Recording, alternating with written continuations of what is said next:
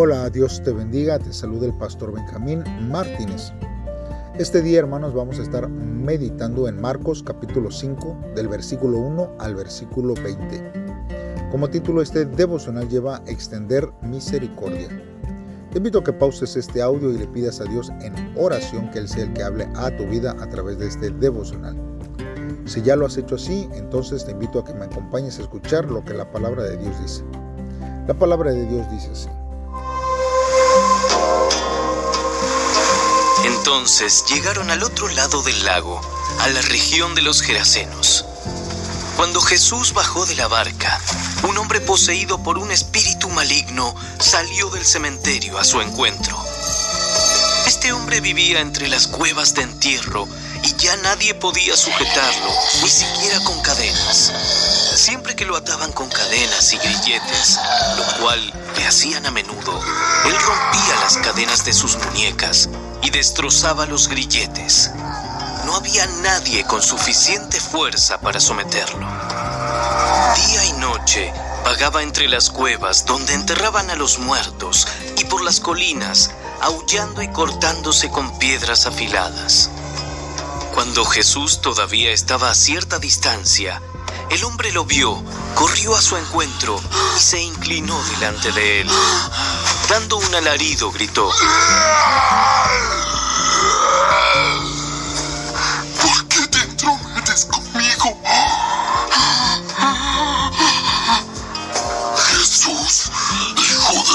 Altísimo. En el nombre de Dios, te suplico que no me tortures. Pues Jesús ya le había dicho al espíritu. Sal de este hombre, espíritu maligno. Entonces Jesús le preguntó, ¿Cómo te llamas? Me llamo Legión. Muchos los que estamos dentro de este hombre. Entonces, los espíritus malignos le suplicaron una y otra vez que no los enviara a un lugar lejano. Sucedió que había una gran manada de cerdos alimentándose en una ladera cercana. ¡Envíanos a esos cerdos! ¡Déjanos entrar en ellos! Entonces Jesús les dio permiso. Los espíritus malignos salieron del hombre y entraron en los cerdos, y toda la manada de unos dos mil cerdos se lanzó al lago por el precipicio y se ahogó en el agua. Los hombres que cuidaban los cerdos huyeron a la ciudad cercana y sus alrededores, difundiendo la noticia mientras corrían. La gente salió enseguida para ver lo que había pasado. Pronto una multitud se juntó alrededor de Jesús y todos vieron al hombre que había estado poseído por la legión de demonios. Se encontraba sentado allí, completamente vestido y en su sano juicio, todos tuvieron miedo. Entonces los que habían visto lo sucedido les contaron a los otros lo que había ocurrido con el hombre poseído por los demonios y con los cerdos. Y la multitud comenzó a rogarle a Jesús que se fuera y los dejara en paz. Mientras Jesús entraba en la barca, el hombre que había estado poseído por los demonios le suplicaba que le permitiera acompañarlo. Pero Jesús le dijo, No, ve a tu casa y a tu familia y diles todo lo que el Señor ha hecho por ti y lo misericordioso que ha sido contigo. Así que el hombre salió a visitar las diez ciudades de esa región y comenzó a proclamar las grandes cosas que Jesús había hecho por él.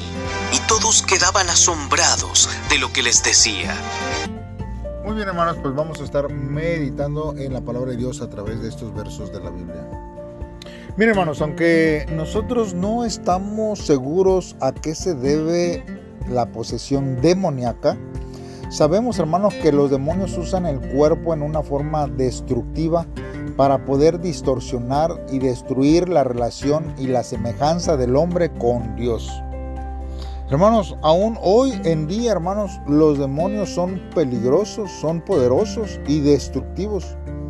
Aunque es importante que, nosotros reconozcamos su actividad maligna, debemos mantenernos alejados de ellos, hermanos, y evitar cualquier relación con las fuerzas demoníacas o el ocultismo, aunque sea por curiosidad.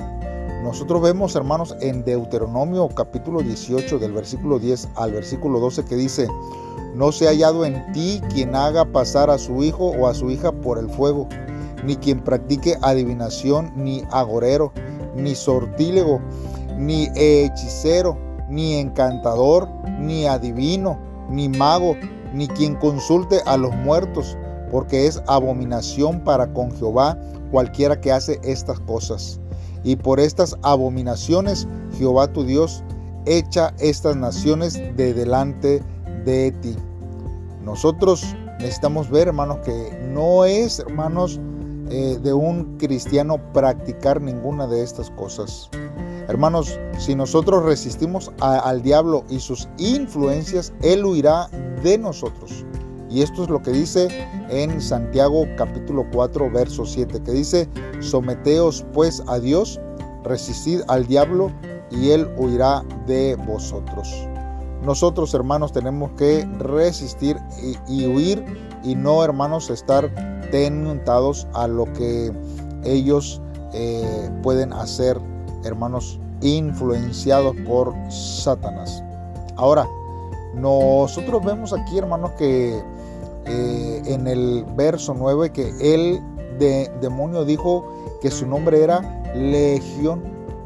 Una legión, hermanos, era la unidad más grande en el ejército romano y consistía entre 3.000 y 6.000 soldados. Es obvio, hermanos, que este hombre no estaba poseído de un solo demonio, sino que eran muchos los que estaban dentro de él. Hermanos, nosotros vemos que a menudo Marcos resalta la sobrenatural lucha entre Jesús y Satanás. La meta, hermanos, de los demonios era y sigue siendo controlar a los humanos en los que habitaban. Pero la meta de Jesús era y sigue siendo la liberación de esas personas del pecado y del control que Satanás tiene sobre ellos. Los demonios sabían que no tenían poder sobre Jesús. Por eso cuando lo vieron, le rogaron que no los enviara a un lugar distante, que nosotros vemos que en Lucas se le llama abismo.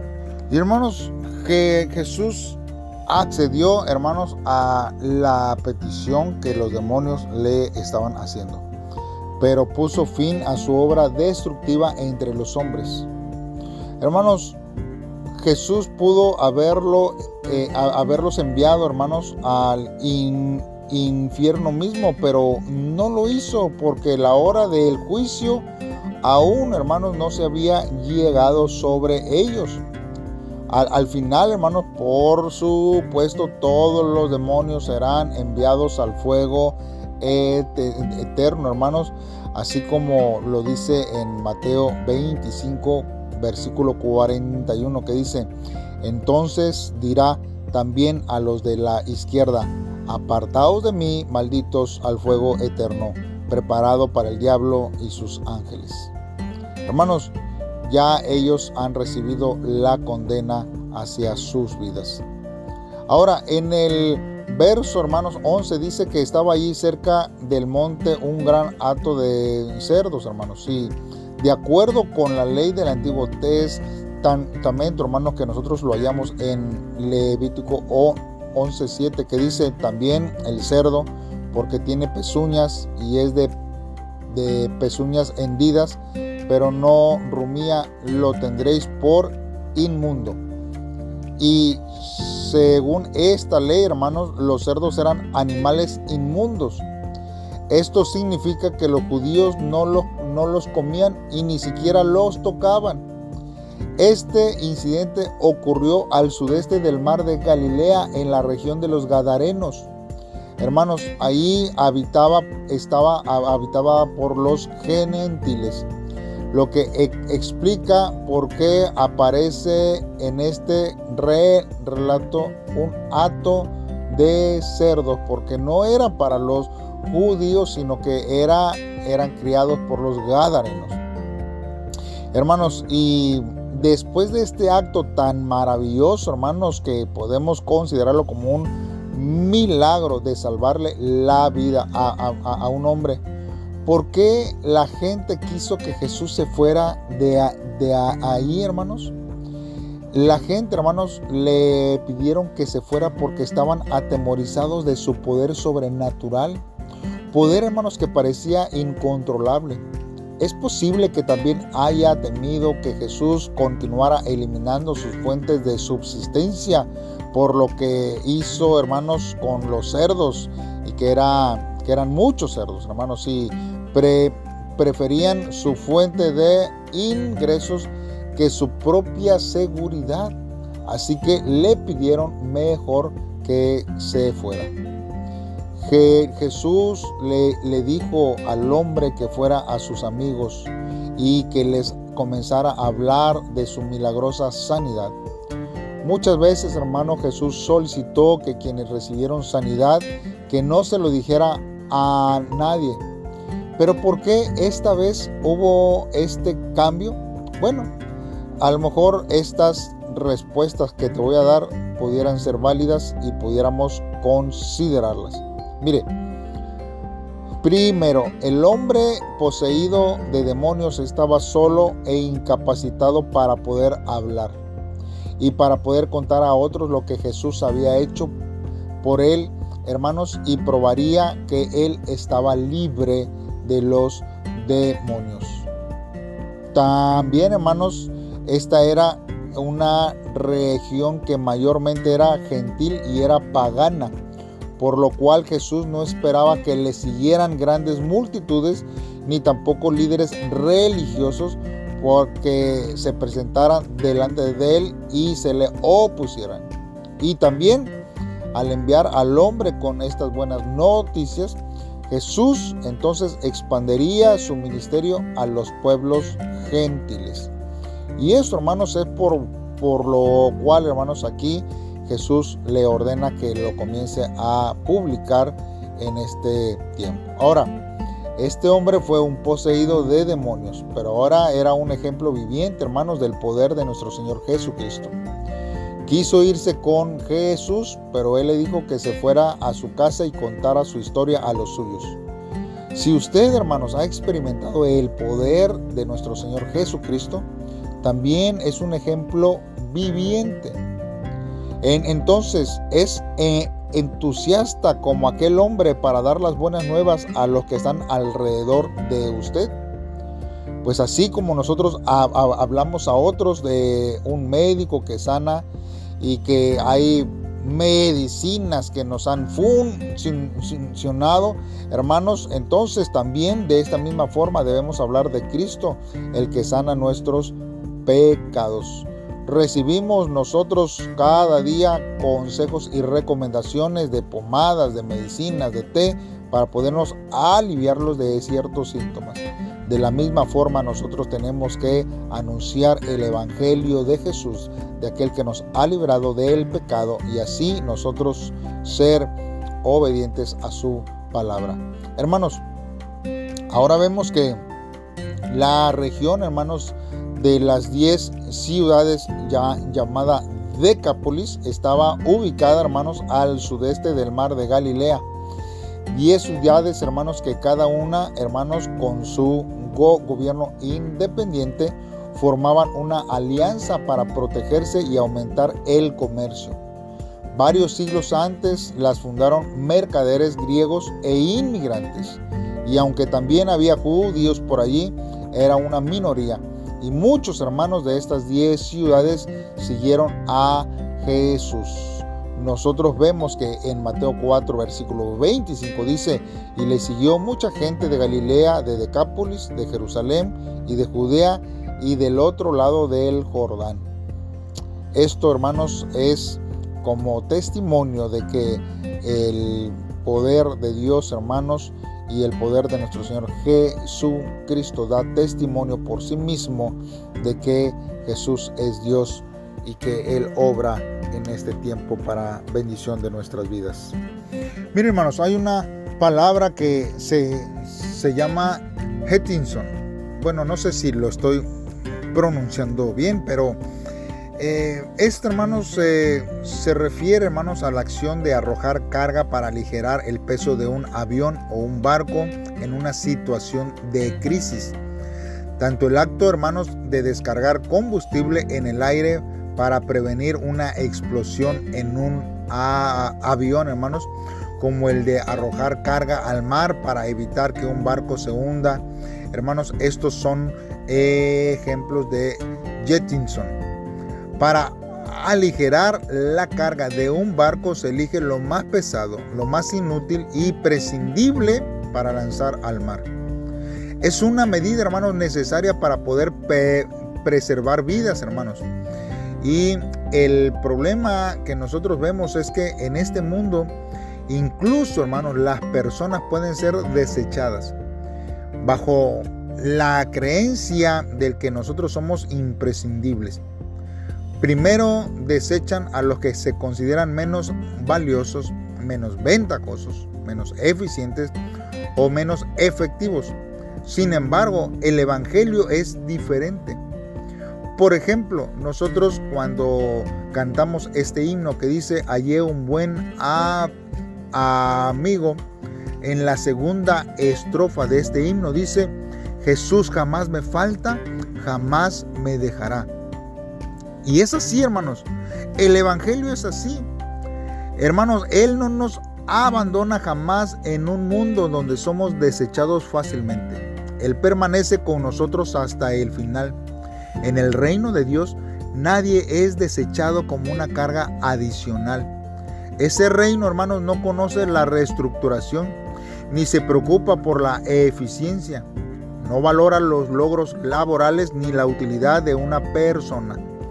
Todos comparten el mismo valor equivalente, hermanos, al precio de la sangre de Jesucristo. Jesús, hermanos, no deja a ninguno de sus hijos atrás. Él los busca, Él los sana, Él los salva. En su vocabulario, hermanos, no existe la palabra Hettinson, porque Él ama a todos en este tiempo. Por eso, hermanos, en este devocional necesitamos nosotros meditar por lo menos en dos cosas. Primero, hermanos, ¿quién es la persona que necesita de mi atención y de mi amor en el Señor? Hay personas, hermanos, que están esperando que alguien se acerque y que exprese su amor hacia ellos. Estamos dispuestos para poder, hermanos, dar a otros del amor que Dios nos ha dado. Necesitamos, hermanos, hacerlo de esta forma. Y segundo, hermanos, ¿a qué estamos dispuestos a renunciar para salvar un alma para el Señor? Quizás estamos tan ocupados que no tenemos tiempo para poder nosotros compartir del mensaje de salvación a otros. Mas sin embargo, hermanos, ese tiempo tenemos, hermanos, que redimirlo y tenemos, hermanos, que hacer algo para poder alcanzar un alma pero tenemos que estar dispuestos a dejar algo, hermanos, a renunciar a algo para poder hacerlo. ¿Por qué no hacemos una oración en esta hora? Padre, en esta hora nos acercamos delante de ti. Oh Dios, porque cuán insondable es tu gracia que nos has rescatado, oh Dios, de la esclavitud del pecado para darnos una nueva identidad, santa y hermosa. Por eso, Señor, en esta hora te pedimos que tú nos libres de caer en la necedad y de menospreciarte, Señor, para obtener alguna ganancia inmediata, Señor. Ayúdame a anunciar con mi boca y testimonio de vida, Señor, todo lo que tú has hecho para mí. Porque yo sé que en tus manos, Señor, está, oh Dios, mi vida segura y que los planes tuyos, Señor, son perfectos para mi vida y que no me dejarás ni me abandonarás, sino que más bien, Señor, estarás conmigo hasta el último momento de nuestra vida, Dios. Mientras tú no vuelvas por tu iglesia, Señor, usa nuestra vida y ayúdanos a hacer lo mejor para tu obra. En el nombre de Cristo Jesús te lo pedimos Dios. Amén. Muy bien hermanos, pues te invitamos a que me acompañes mañana a escuchar un devocional más. Saludos y bendiciones.